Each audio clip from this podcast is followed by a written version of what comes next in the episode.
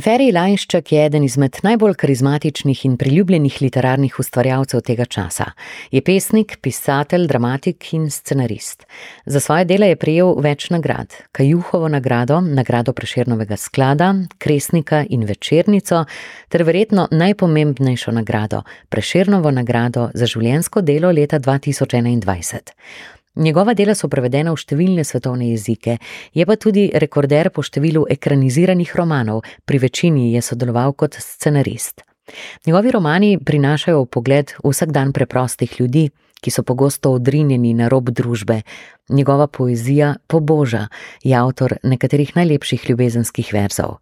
Kot mi je najprej povedal, je prav poletje njegov čas za ustvarjanje in pisanje. Meni se običajno tako izide, zdaj že dolgo let nazaj, da ravno poleti najbolj pišem.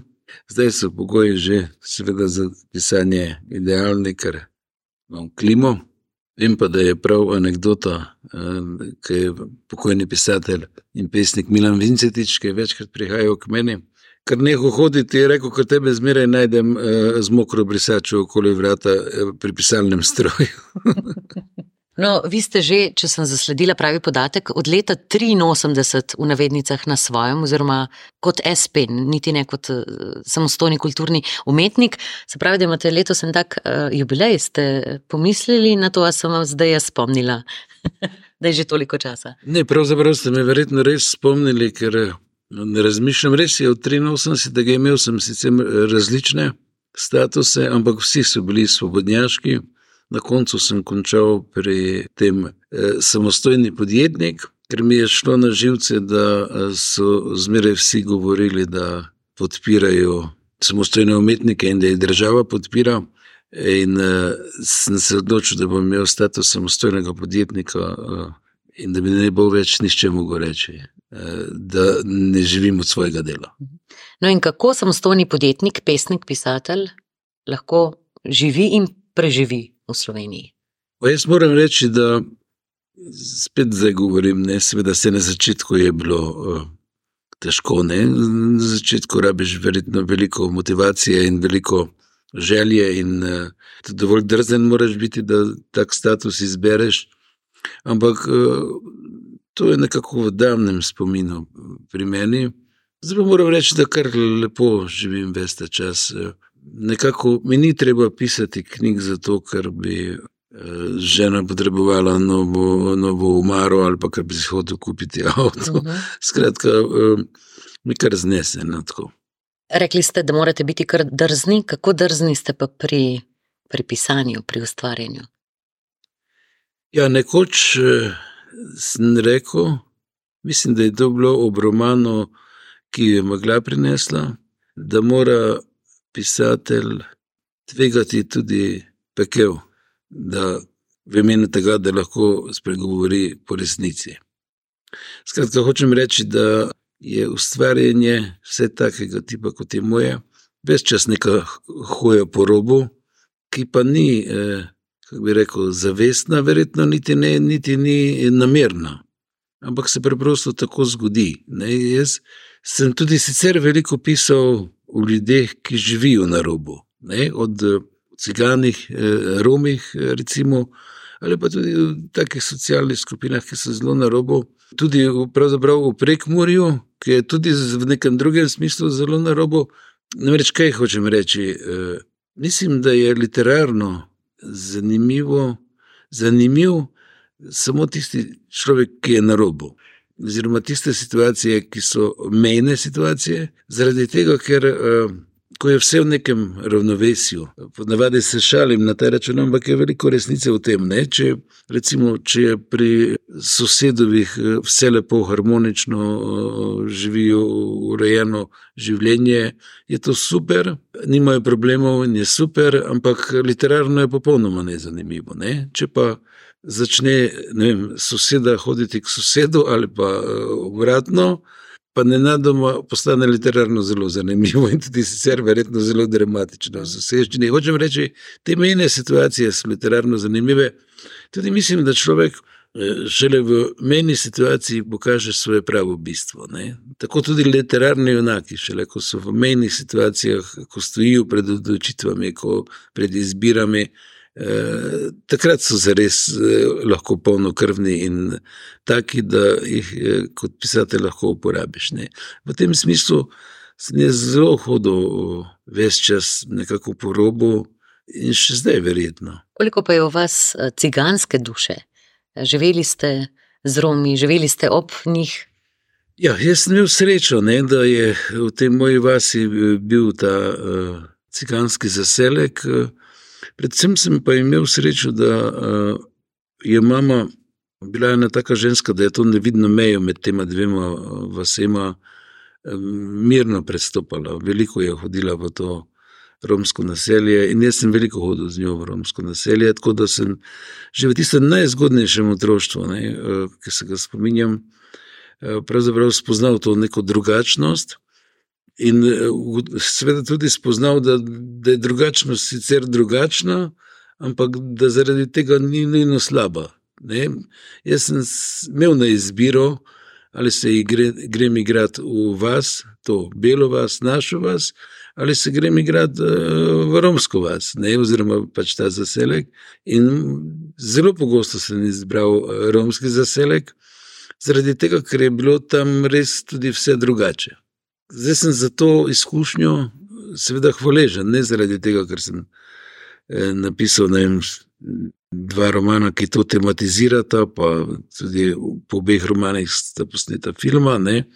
Skratka, da sem to poznavanje romske, eh, romskega življenja dobro naučil, če se tako grdo izrazim, ne zaradi tega, ampak zaradi tega, ker zdaj vem, da ko enkrat spoznaš eno drugačnost in ko se nehaš bati te drugačnosti, potem, eh, potem se ne bojiš več nobene druge drugačnosti. Ne? Ta izkušnja mi je dragocena iz otroštva, ker jaz mislim, da je vsa ta nastrpnost do drugačnih, pravzaprav izvira iz strahu, ne, da mi se v bistvu odzivamo iz strahu. Zdaj, če se kot otrok ne bojiš, da te bodo cigani odnesli, potem si mirno z njimi. Ne. In jaz sem na ta način celo življenje družim z njimi, tudi še zdaj. Pravzaprav. Zdaj, seveda, poznam vse platine, ni to, kar v moji literaturi potem pride na površje, ni, ni neka romantika. Ne? Jaz res poznam njihovo življenje, ne samo v Prekmorju, ampak tudi širše, v Panoniji, vem, na Balkanu, deloma na Mačarskem, tudi na Slovaškem. Skratka, uh, kar, kar nekaj sem videl njihovega življenja in videl sem tudi zelo različne plati tega življenja, tako da ne, ne idealiziram.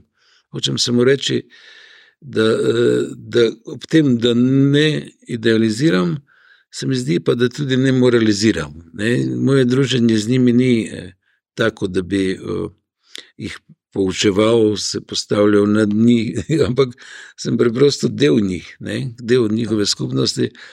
Tako včasih sem imel tako občutek, se zdaj tega manjka, eh, sem že starejši. Tako da, eh, da sem nekdo iz tistega eh, Kostnerjevega filma Pleše z Vokovi, ne? da sem pravzaprav prestopil mejo. Ne? Ampak, seveda, ko prestopiš to mejo na ta način, potem vidiš tudi njihov odnos do, do nas, Ne? In potem vidiš, da tudi oni nas ne idealizirajo, ne? da tudi oni nas, tako kot mi njih, včasih po strani gledamo zaradi ene stvari, oni pa nas po strani gledajo za druge stvari. Ne? Hočem reči, se mislim, da je eh, pisateljevo pozicija nujno samo lahko taka. Ne? Ker ko se pisatelj postavi na eno stran, po mojem, je izgubil dostop do neke objektivnosti ali pa do neke resnice. Do, mislim, da se pisatelj preprosto mora dvigniti nad vse to, če mu le uspe. Ne? In da je pač takrat možnost za dobro literaturo. Zdaj, ko se pogovarjamo, prav, ko pripovedujete o ljudeh, z roba o drugačnosti, prav ta drugačnost pa je tista, ki nas ponovadi razdeli, ki nas deli na, na, na dve strani. Pa dobro, jaz imam s tem eh, veliko, veliko izkušenj, ker sem eh, pač eh, rojen v ta čas in sem rojen v ta prostor. In seveda se je moje zgodnje otroštvo začelo v ideološko zelo ne, enoznačnem prostoru, se pravi v Jugoslaviji, tisti Titovi Jugoslaviji, ki vsi poznamo. Se pravi, ko je bila pač ena plat medalje osvetljena, druga je bila pa zatemnjena. Tako je bilo. In sem potem vstopil v ta čas demokratizacije, ko sta seveda obe plati te medalje osvetljeni, ne, In se je s tem nujno spremenil pogled na svet, nekoga, ki je mladosti preživel pač v tistem sistemu. Ampak tu se zgodba ne konča, ne? tu se potem zdaj v tej naši mladi, novi demokraciji, ne? ki je pač manj stara kot je moj status samostojnega umetnika. Je bilo zmeraj vprašanje, spet, s katere strani gledaš, kateri strani pripadaš. In jaz sem si to zmeraj nekako vztrajno ponavljal, da se ne smem uvrstiti, ne, da ne smem, se pravi, da se ne smem ideološko opredeliti, da se ne smem, seveda, idejno se opredeliš nujno. In sem si zmeraj pomagal pri tem, da mi pravzaprav gre za te temeljne civilizacijske vrednote, ne, na katerih je ta naša civilizacija zgrajena in s pomočjo katerih še danes živimo, in sem jaz zmeraj presojal skozi to. Ne, kar je pa seveda spet lahko paradoks v nekem času, ne, ker živimo zdaj ta hip v času, ne vem, sporednih resnic, lažnih novic, ponarejanja resničnosti. In nekdo, ki tako trmasto vztraja pri teh vrednotah, civilizacijskih temeljih, pravici, resnici, svobodi, skratka, pač te temelje v resnicah, lahko izpade zelo čuden ali pa mogoče idealističen, ne. Čeprav jaz mislim, da je to edini koncept, ki ga imamo, in ta koncept mene brani pred vsemi temi, pred vsem tem, kar sem zdaj skušal nekako opisati, ne, se je skozi moje življenje nalagalo kot neka prekmurska gibanica, ne, z v večih slojih. Na radiu Agora gostimo pesnika in pisatelja prekmurskih ravnin, Ferija Lajnščka. Z nami bo še po naslednji pesmi. Med drugim boste slišali tudi, da je umetni inteligenci naročil, naj ustvari pesem v stilu njegovega pisanja. In kaj je napisala? Izveste kmalu, še prej pa nam bo Ferijevo pesem Ne bodi kot drugi zapela kantavtorica Ditka, ki je skupaj s svojim očetom uglasbila številne pesmi našega gosta.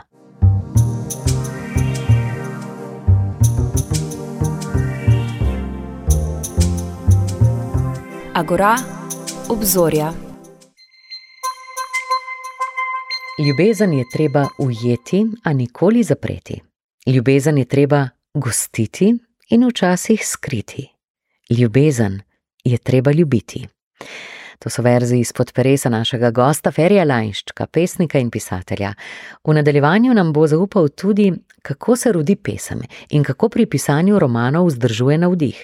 Še prej pa sledi zanimivo razmišljanje o umetni inteligenci, ki odpira številne nove dimenzije.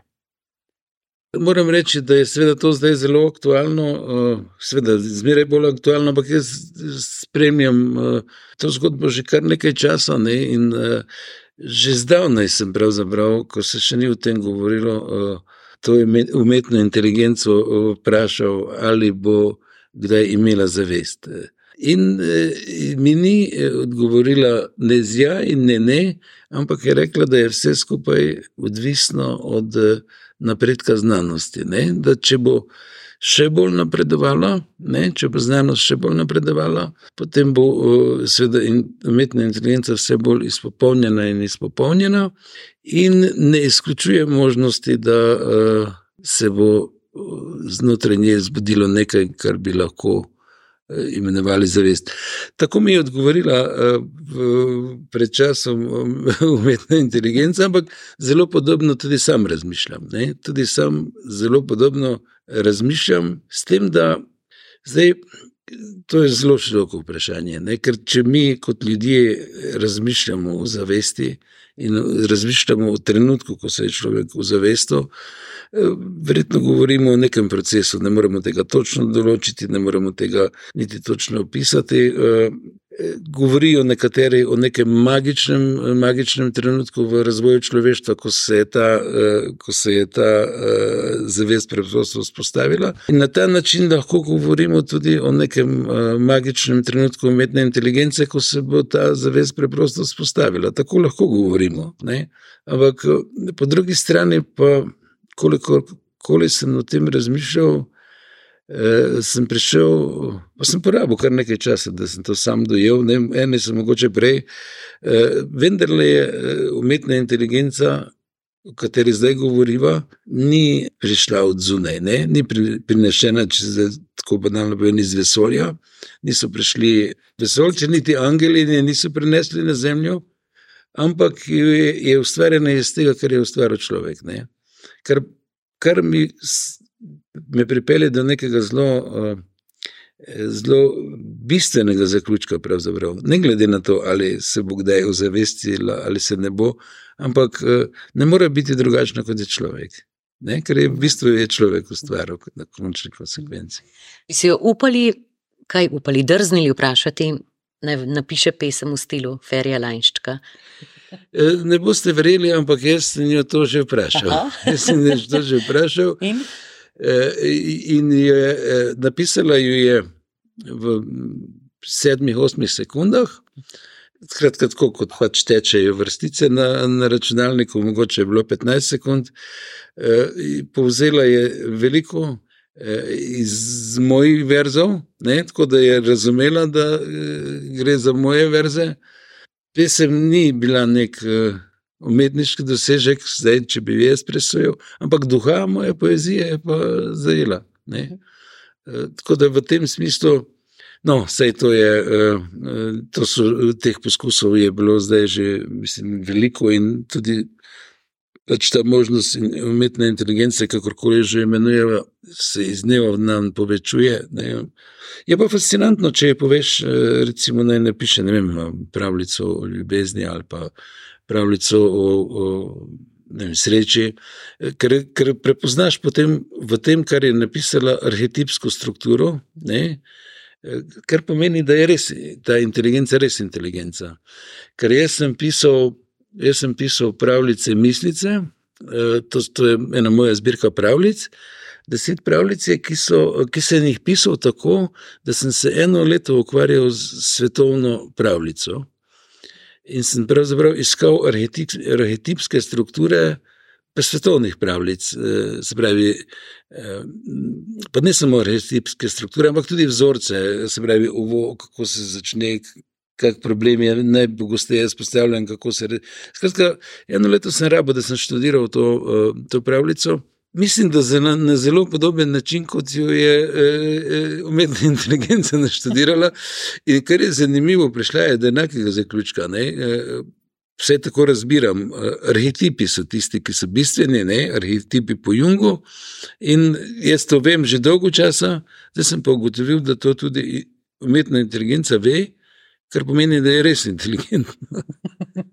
No, in uh, umetni inteligenci lahko sicer to uspe v samo nekaj uh, sekundah. Kako pa izgleda vaš ustvarjalni proces, ustvarjalni dan, kako se lotevate tako pisanja romanov, kot tudi pisanja pesmi? Lahko to teče usporedno ali ste fokusirani samo na eno zvrst, eno delo? Pesem je lahko stvar trenutnega navdiha, je lahko eh, nekaj, kar se rodi. Relativno hitro, tako moram reči. Ne. Čeprav pri meni to traja, ne. na koncu seveda zgleda, kot da je nastalo v, v trenutku ali v nekaj urah ali v nekaj dnevih, ampak pri meni traja. Drugače, da dokončam, ne, da, da je potem res tako, kot se mi zdi, da mora biti. Ampak no, romani so pa stvar dolgega navdiha. Ne. To, je pa, to, je pa, to je pri romanu pravzaprav najtežje, vzdrževati navdih. Ne vem, par mesecev ali pa ne tudi eno leto. To je, to je neka veščina, ki jo verjetno res z leti pridobivaš, ker sploh pisatelj mojega tipa, ne, ker jaz nič ne napišem, nikoli brez navdiha. Ne. Jaz, če se mi zdi, da nimam navdiha, in nisem v takem razpoloženju, da bi lahko ustvarjal, potem ne pišem, ne, ne pišem na silo. Ne. Tako da to je nekaj, kar, kar je meni pomembno in sem hvaležen, ne, da, da sem toliko napisal. Ne, da, ker sem ugotovil nekaj vmes, davno že, da tisto, kar ne napišeš ti z navdihom, tudi ne bo nišče z navdihom prebral, vse bo prebral, ne? ampak ne bo, ne bo se zgodilo to, kar se zgodi, če je nekaj napisano z navdihom. Ker mislim, da je pravzaprav ustvarjanje, literarno ustvarjanje, pravzaprav ob vsem, kar je, nalaganje energiji. Da pravzaprav ne gre za, za nič drugega, kot na to, koliko je naloženo v neko besedilo koliko moči ima to besedilo, da potem prebudi eh, te občutke eh, v drugem. Ne? To je, po mojem, to bistvo ustvarjanja. Se mi lahko pišemo, mislim, lahko pišemo, ne vem, lahko pišemo zase, lahko pišemo. Narcistično, takih pisateljev je veliko, ne, ki, ki v bistvu na nekem ego-tripu, uh, ampak seveda je pravzaprav tudi vredno, da to nastaja. Ampak Ne morejo pa taki pisatelji pričakovati, da bodo imeli veliko bralcev. Mogoče celo kakega bralca imajo, ne? ampak ne moreš pa ti doseči na ta način eh, velikega števila ljudi. Meni se pa zdi, da je to bistveno, da, da če jaz iščem neke občutke lepega, če iščem ne vem, nek smisel življenja, če iščem nek, ne, neke odgovore, eh, ne, da če druge to zanima ne, da tudi druge to zanima, potem sem lahko pisatelj. Ne. Šele takrat sem lahko pisatelj. Ne se če jih ne zanima. Mislim, jaz lahko mirno rečem, da sem pisatelj. Ne, lahko, lahko bi danes jaz čas govoril, jaz sem pisatelj, jaz sem pisatelj. Jaz sem pisatelj ne, ampak... no, vse to, eh, da vas. Tako radi eh, beremo, in da vas imamo radi, pa verjetno tudi to, da ste res zelo odprti in da ste vedno dostopni. V tem, če v sebi pa težko sodi ja. človek. To pa, to, s tem se pravzaprav nikoli ne, ne ukvarjam. Ne. To šele v drugih očeh drugega vidiš, kak si. Ne. To je težko. Ne. To je približno tako kot v svojih knjigah. Ne. Se tudi v svojih knjigah težko. Težko pravzaprav sodiš. Ne? Nekako se meni se celo praviloma dogaja, da gre vem, roman od mene, ne, da, da, da se ga moram oddaljiti od njega, eh, da ga nekako udrinem, pozabim, izgubim, in potem eh, ga drugi najdejo, in preko njih se vrača nazaj k meni. Eh, šele tako potem nek svoj roman usvojim. In imam potem lahko na podlagi drugih mnen tudi sam neko mnenje. Ne? Tako približno se pri meni to dogaja. Mogoče se zdi malo komplicirano, ampak dejansko je tako. Samo še tole nam zaupajte, nam in našim eh, poslušalkam, poslušalcem, kdaj lahko pričakujemo naslednjo knjigo, eh, roman iz te trilogije o vašem otroštvu, konec prihodnjega leta. Bo kakšna pesniška zbirka že prej? Uh, ja, imam dogovorjeno s Cankarevo založbo, da bi izšla moja nova pesniška zbirka. Jaz sem v predgovoru, imam nekaj pesmi, zbirke pa še nimam. Ne? Potem imam dogovorjeno založbo Beletrina, da bi šel tretji del te trilogije o mojem otroštvu. Naslova še nimam, eh, vse skupaj se počasi rojeva, ampak se še ni rodilo. Napovedano je pa pri založbi, eh, se pravi, konec naslednjega leta. Ne? Tako, ampak moram reči, da so založniki zelo eh, nekako blagi, prijazni z mano, tako da ni nobenega problema, če če eh, se kaj zavleče, ne? ker vejo, da. Kako se, zdaj, kak se lepo izrazim, da se ne švrcam, ne, da ne, ampak da preprosto, ko gre, gre, ko pa ne gre, pa ne gre in da pošteno delam. Ne. Veselimo vam vaših prihodnjih romanov, pesniških zbirk. Hvala lepa, gospod Feri Elanšček, za tale pogovor. Veliko ustvarjalnosti, veliko navdiha vam želim še naprej. Hvala lepa tudi vam.